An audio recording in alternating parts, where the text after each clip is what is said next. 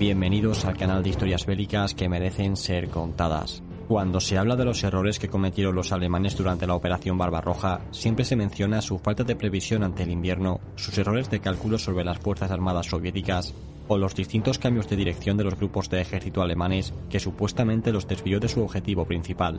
Otro de los errores más comunes que se tienen cuando se habla de esta operación militar es señalar que el objetivo principal alemán en esta campaña de 1941 era el de llegar hasta la línea de Arcángel en el norte y Astrakhan en el sur. Por el camino, se conquistarían ciudades como Kiev, Leningrado, Moscú, Rostov, Sebastopol o Stalingrado. Si bien esto no es mentira, tampoco es del todo cierto, pues el objetivo principal por encima de los demás era aniquilar al ejército rojo. Tras esto, avanzarían sin ningún tipo de problema hasta ocupar las distintas ubicaciones señaladas.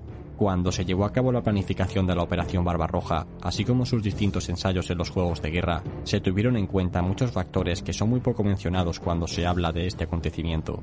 Uno de ellos fue la necesidad de hacer pausas cada tres o cuatro semanas de avance para reorganizar a las distintas unidades y dejarles un pequeño descanso. Cuando estas pausas se realizaron durante finales de julio, se suele decir que fue mérito del ejército rojo o que fue por falta de preparación, pero la realidad es que dichas pausas estaban dentro de lo planeado. Otro asunto que también ha sido duramente criticado fue la desviación del grupo de ejércitos centro, que a comienzos de septiembre se desvió para acercar a los soviéticos en Kiev.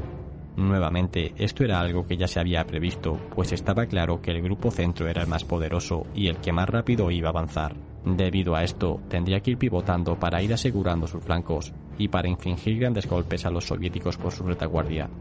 Un tercer punto que genera mucha controversia es el de la necesidad de terminar la campaña durante esa primera operación. Y es que, aunque no es muy conocido, cuando se planificó la operación se tuvo en cuenta la idea de que la ofensiva alemana terminaría para finales de octubre, independientemente del avance conseguido hasta la fecha. A partir de entonces, las unidades alemanas se acuartelarían para pasar el invierno y recuperarse de los daños sufridos. Ya durante la primavera de 1942 continuarían su avance y terminarían de vencer a los soviéticos. Durante esta etapa se consolidaría completamente la retaguardia y se construirían vías de ferrocarril que facilitasen la llegada de suministros a la nueva línea de frente, desde la que también se pretendía continuar la ofensiva. Sería en este momento en el que se enviaría el equipo de invierno a las tropas alemanas, ya que debido a la falta de combates, las líneas de suministros no estarían sobrecargadas. La pregunta que tenemos que hacernos a continuación es la siguiente. Si tal y como hemos visto todo estaba previsto y planificado, ¿por qué finalmente se toma la decisión de lanzarse la desesperada hacia Moscú o Rostov con el invierno ya encima? Como todos sabemos, fue precisamente en este último empujón en el que el ejército alemán más se desgastó y sus futuras acciones quedaron ya comprometidas para siempre. Para encontrar la respuesta a esto, tenemos que analizar qué es lo que había ocurrido en otras campañas anteriores o durante las primeras etapas de la Operación Barbarroja. Para verlo de forma cronológica, comencemos por la campaña de Francia. Cuando los alemanes atacaron Francia en mayo de 1940, no tenían ninguna ventaja de forma objetiva.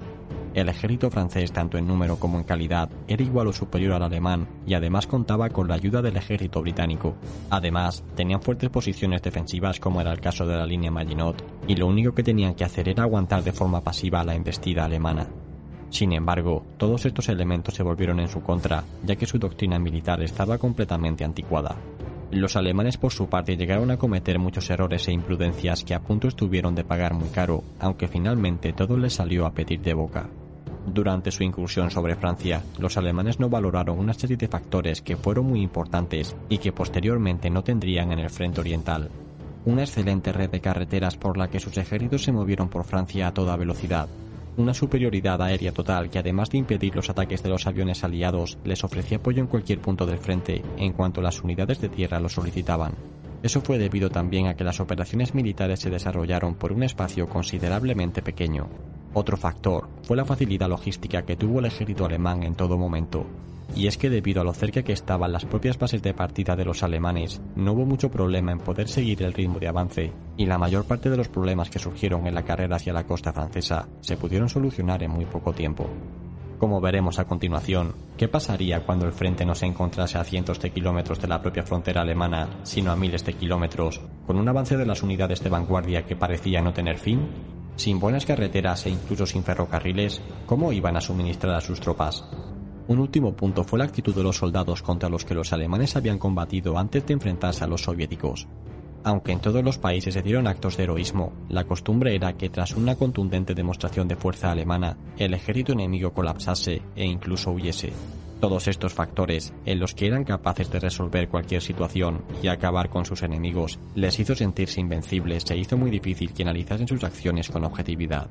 Dicho de forma resumida, los alemanes estaban tan eufóricos que no quisieron prestar atención a sus fallos y a alguno de sus éxitos fortuitos. Cuando los alemanes inician sus primeras operaciones sobre la Unión Soviética a finales de junio de 1941, los resultados que obtienen son mucho mejores de lo esperado. Ante ellos, encuentran a un ejército totalmente inoperativo y sin apenas capacidad de reacción. Miles de soldados soviéticos caen prisioneros a diario y la rendición de Stalin parece estar a la vuelta de cada nuevo embolsamiento de tropas, como si de un caballo al que se le ha puesto un palo con una zanahoria en su punta se tratase, los alemanes continuaron avanzando cada vez más en territorio soviético, haciendo esfuerzos cada vez mayores. Poco a poco las divisiones panzer alemanas, siendo estas las puntas de lanza de su ejército, se fueron desgastando más, ya fuese por acciones de combate o porque sus blindados se averiaban solos. La situación para la infantería no era mucho mejor, y cada vez sus divisiones fueron contando con menos efectivos. Esto, sin embargo, no fue un impedimento para seguir avanzando y para seguir obteniendo victorias. A finales de septiembre, cuando todas las estimaciones que los alemanes habían hecho sobre el ejército rojo habían sido ya derrotadas, la Wehrmacht se encontraba todavía muy lejos de Moscú. En este momento, la capacidad del ejército alemán estaba lejos de ser la adecuada para seguir lanzando ofensivas y necesitaba con urgencia descansar y reequiparse. Guiados por su euforia y motivación, algunos generales, entre los que se incluyen Guderian, habían comenzado a actuar casi por cuenta ajena y no obedecían las órdenes de sus superiores. Este nuevamente fue un vicio con el que vinieron de las campañas anteriores. Llegados a este punto y dejándose llevar por esta creencia de que ellos eran prácticamente todopoderosos y de que el ejército rojo ya había sido ampliamente derrotado, para octubre deciden volver a lanzarse al ataque. Todos los analistas coinciden en que de haber detenido la ofensiva en este momento y haber pasado a la defensiva mientras se recuperaban de sus pérdidas, los alemanes hubieran podido volver a iniciar su ofensiva en la primavera de 1942 en unas condiciones mucho más óptimas de lo que terminaron haciéndolo. Y es que no hubieran tenido solo capacidad para atacar el sector sur de la Unión Soviética tal y como hicieron, sino que hubieran podido volver a lanzarse en tres direcciones de forma simultánea. Además, la intención soviética era la de lanzar fuertes contraataques durante los meses de octubre, noviembre y diciembre, por lo que hubieran quedado mermados tras lanzarse contra un ejército alemán a la defensiva. En cualquier caso, y por paradójico que resulte, los alemanes volverían a cometer el error de intentar abarcar más de lo que podían, cuando tras los éxitos iniciales de la Operación Azul, toman una decisión similar. En resumen, la principal causa de la derrota de Alemania en Rusia no fue ni el clima, ni los carros de combate soviéticos más avanzados, ni la capacidad del ejército rojo para recomponerse una y otra vez. Fue más bien su exceso de confianza que les impidió darse cuenta de dónde y cuándo debían parar y dejar de creer que sus debilitadas divisiones Panzer eran invencibles. Muchas de estas reflexiones se explican también en este libro de José Antonio Artero llamado Detrás del mito, y os recomiendo también que le echéis un vistazo al directo que tuvimos con él hace poco en el que tocamos asuntos similares a este. Nosotros nos despedimos aquí. Muchas gracias a todos, especialmente a los patrocinadores que hacen esto posible. Suscríbete y comparte este programa si te ha gustado y nos vemos en el próximo. Hasta pronto. ¿Deseas saber más? Tiene este vídeo completo junto con muchos otros en nuestro canal principal de YouTube, Historias Bélicas que merecen ser contadas.